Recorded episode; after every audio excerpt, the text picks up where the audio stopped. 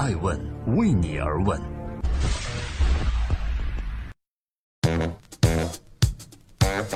Hello，各位好，二零一七年一月十五日，祝各位周末愉快。我是爱成，欢迎各位聆听守候每周日为各位播出的《爱问顶级人物》。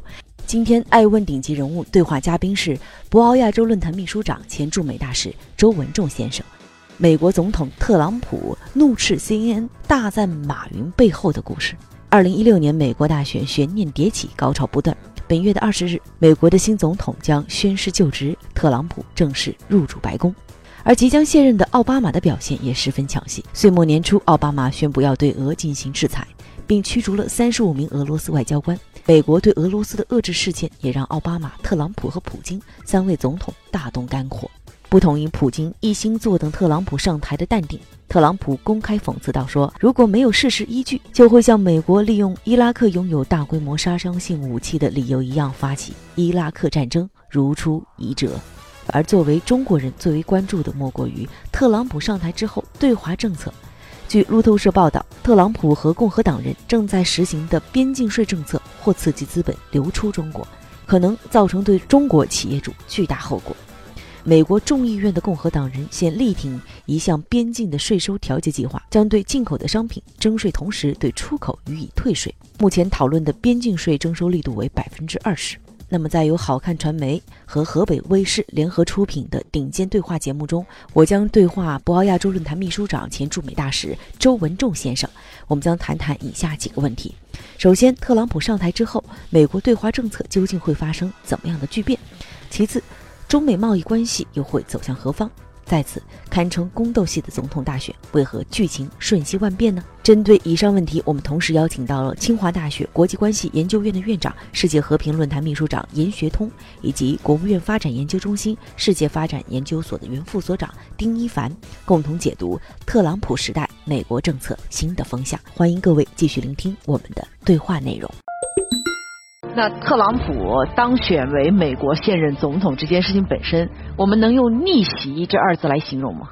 呃，实际上从选民票来说，嗯，希拉里的票是超过了特朗普，就从选民票。但是呢，因为美国的选举制度，它是按照州里面各个州以赢者通吃，所以这样就造成了他在中部的一些州里面，他特朗普处于领先。他把中部的一些州都拿到手。现在呢，对特朗普的这个现象呢，有不同的理解。有的人认为呢，是特朗普个人行为，也就是说他自己的个性，他的特殊性，他不是传统的政治家，所以他的行为和其他的这个政客的表达方式以及竞选方式以语言是不一样的。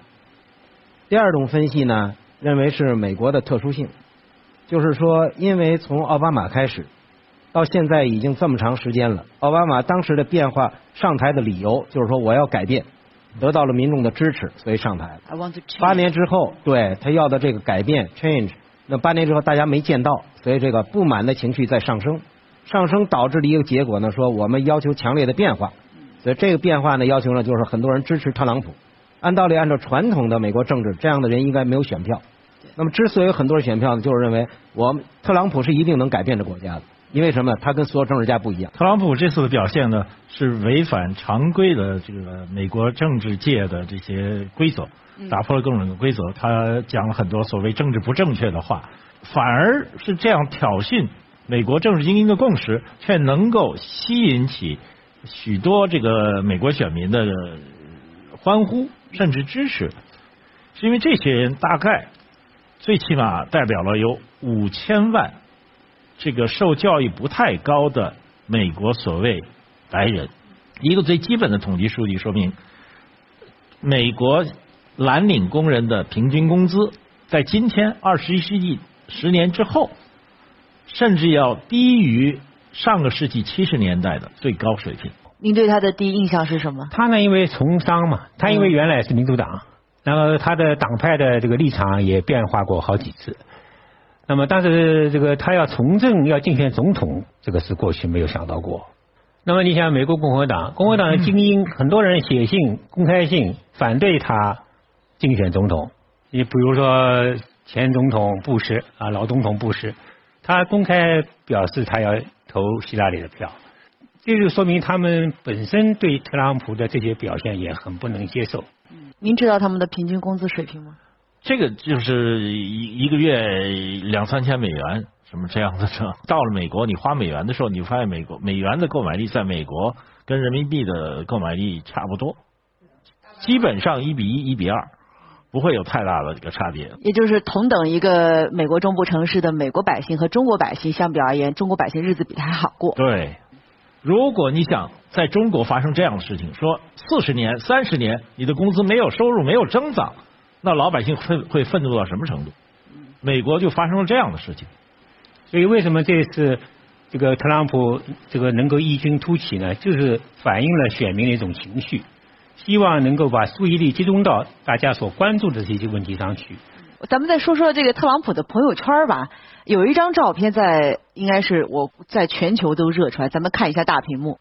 二零零五年的时候，特朗普和梅拉尼亚在 Florida 举行婚礼的时候，克林顿夫妇是出席的。这张照片用和谐二字形容太恰当了。而且在零二年、零五、零六、零七连续四年，特朗普都直接捐款给希拉里来支持他的执政。因为那个时候的特朗普还是所谓民主党的这个拥趸。还是那个这个没有这个问题，他也没有说他要去竞争这个总统，或者是变成共和党的候选人，所以这些都是当时的克林顿家族还是想不到的事情。希拉里可能怎么也没想到，这位曾经的朋友、民主党的支持者特朗普，会作为共和党的总统候选人，成为自己今后最大的劲敌。他在美国政坛纵横四十年，拥有法学博士学位。曾经是美国历史上学历最高的第一夫人，在丈夫克林顿卸任美国总统后，希拉里又独闯政坛，先后担任了纽约州参议员、国会参议员和国务卿。她施政手段强硬、精明能干，一度被认为是本届总统大选的最佳候选人。希拉里在华盛顿积累了数不清的盟友，不仅有自己的丈夫前总统克林顿的支持，现任总统奥巴马公开为其背书。A man or a woman, not me, not Bill, nobody more qualified than Hillary Clinton to serve as president of the United States of America. 甚至连共和党前总统老布什也倒戈支持希拉里。更有华尔街大亨做后盾，所筹集的资金远远的超过了特朗普。民调显示，从二月党内参选至大选投票前，希拉里在绝大多数时间里的支持率均高于特朗普。尤其是在九月至十月的最后三场电视辩论后，在美国广播公司新闻网的民调中，希拉里更是以百分之五十的支持率领先特朗普十二个百分点。与此同时，多数美国媒体更倾向于希拉里的表现。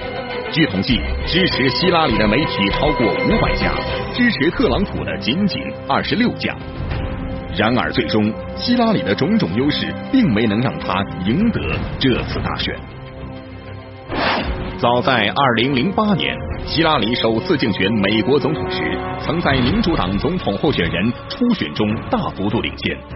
最终虽惜败奥巴马，但却被普遍认为是历史上第一位最有可能当选的女总统的人。当时任驻美特命全权大使的周文重正好见证了这一幕。在随后希拉里出任美国国务卿期间，周文重还多次与他打过交道。在周文重五年任期结束、即将离开华盛顿时，希拉里特地邀请他到国务院喝道别咖啡，并讨论中美关系发展现状。如今，对于希拉里的意外落选，周文重又是如何看待的呢？对希拉里·克林顿非常不利的证据，因为传说有什么证据呢？有希拉里·克林顿跟人家做各种各样的交易，让外国的。政府和这个商人可以投资克林顿基金会，同时换取美国政府的外交政策的某一些优惠。如果这些事情都公布出来的话，你说这个人的诚信是有问题的。我想呢，就是说，我们可能还是关心的不是他内政的主张，我们关心他的对华政策。那么从对华政策角度来讲呢，我觉得特朗普执政之后，他跟俄罗斯改善关系的可能性是存在的。从他来讲，他有一个基本的呃说法，就是说你跟俄罗斯搞得这么僵，美国从中并不受益，因为呢，它有一个很大的问题，它不看重美国现有的军事同盟关系。从这个意义上来讲，它跟俄罗斯的关系转变对中国的影响应该是直接的，也就是说，中俄之间的战略关系是建立在美俄尖锐战略对立的基础上。如果美俄战略关系发生了重大改变，那么现有的中俄关系的基础就要就会呃变得这个脆弱。有很多人预测特朗普上台之后，中美贸易可能会开战。我看周文重大使最近写了一本新书，叫《斗而不破：中美博弈与世界再平衡》啊，由中信出版社出版。其中分享了很多中美贸易过往的很多历史细节，而且也对后危机时代的中美的经贸关系做出了重点的分析。大使如何看特朗普上台之后的中美贸易战呢？中美贸易战呢，我觉得这个是是双输，是吧？当然是我们不希望发生这样的贸易战。但可能吗？但是从特朗普来说呢，他现在威胁要对我们中国对美国的出口征收高关税啊，比如说百分之四十五。但另一方面呢，他的立场呢好像也在软化。那么现在变成说要某一些这个出口商品征收高关税。那么他任命的这些商业部长呢，又说这是一个谈判策略，嗯，所以这个呢可能还要再看，因为他是要美国优先嘛，美国优先就是说要做不能做对美国不利的事情。那么我们当然是跟他讲，你对美国优先，你要把对其他国家也包括进去，就是你不能光说这个事情只能是美国一家得利，那你什么事情都得要互利才行啊。所以这个呢可能有一个磨合的过程，在这磨合过程当中呢，贸易战可能也很难避免。但当然，我们希望不发生这样的这样的事情。你比如像要宣布中国是汇率操纵者，但实际上来讲，美国财政部大概就是前半年还发表过这个认为不能把中国这个定成是汇率操纵，是吧？就说明这个关于汇率操纵是什么样是汇率操纵的标准。这个你美国人也不能出尔反尔，原来说一套，现在又变成另外一套。嗯。何况这个事情最后还是要。通过货币基金组织来这个确定啊，或者施加压力啊什么，嗯，等等，就是说他的这套竞选的言辞能不能够付诸实施，或者或者付诸实施到什么程度，这个呢现在都说不清楚，对，可能需要看。特朗普是一个完全的未知数，不知道他会有什么样的方法。他按照他现在所说的事情，那么跟中国会有大麻烦，因为他说他上来就要宣布中国是这个汇率操纵国，那么你跟美国在整个汇率、在贸易问题上就会有尖锐的摩擦，马上就要就要开打贸易战，这事儿是很麻烦的。然后，但是另外一方面呢，有很多的中国学者比较乐观，认为特朗普虽然这么说，但是他本质上是一个商人。商人是什么？商人就是说什么东西都是可谈的，什么东西都是有价的。而在这个中美这个问题上。其实美国已经根本离不开中国经济了。特朗普说：“我就要跟中国全部全面切割，经济上完全闹翻。”那么美国自己的经济是无法维持下去，因为中美经济之间的关系太密切了。所有的这些问题只是一个噱头，只是一个说出来能够让美国人觉得很解气。我们可以拿这个东西卡别人一下，然后可以给我们创造更多的机会。所以在这种情况下，可能作为一个商人。他最后的办法就是说，那我们还是再来谈吧，因为商人什么东西都是压，那他只会提高一些价格，跟中国谈说，我这个东西要价更高一点，中国说好吧，我就多付一点钱吧，可能这事儿也就了了。爱问是我们看商业世界最真实的眼睛，记录时代人物，传播创新精神，探索创富法则。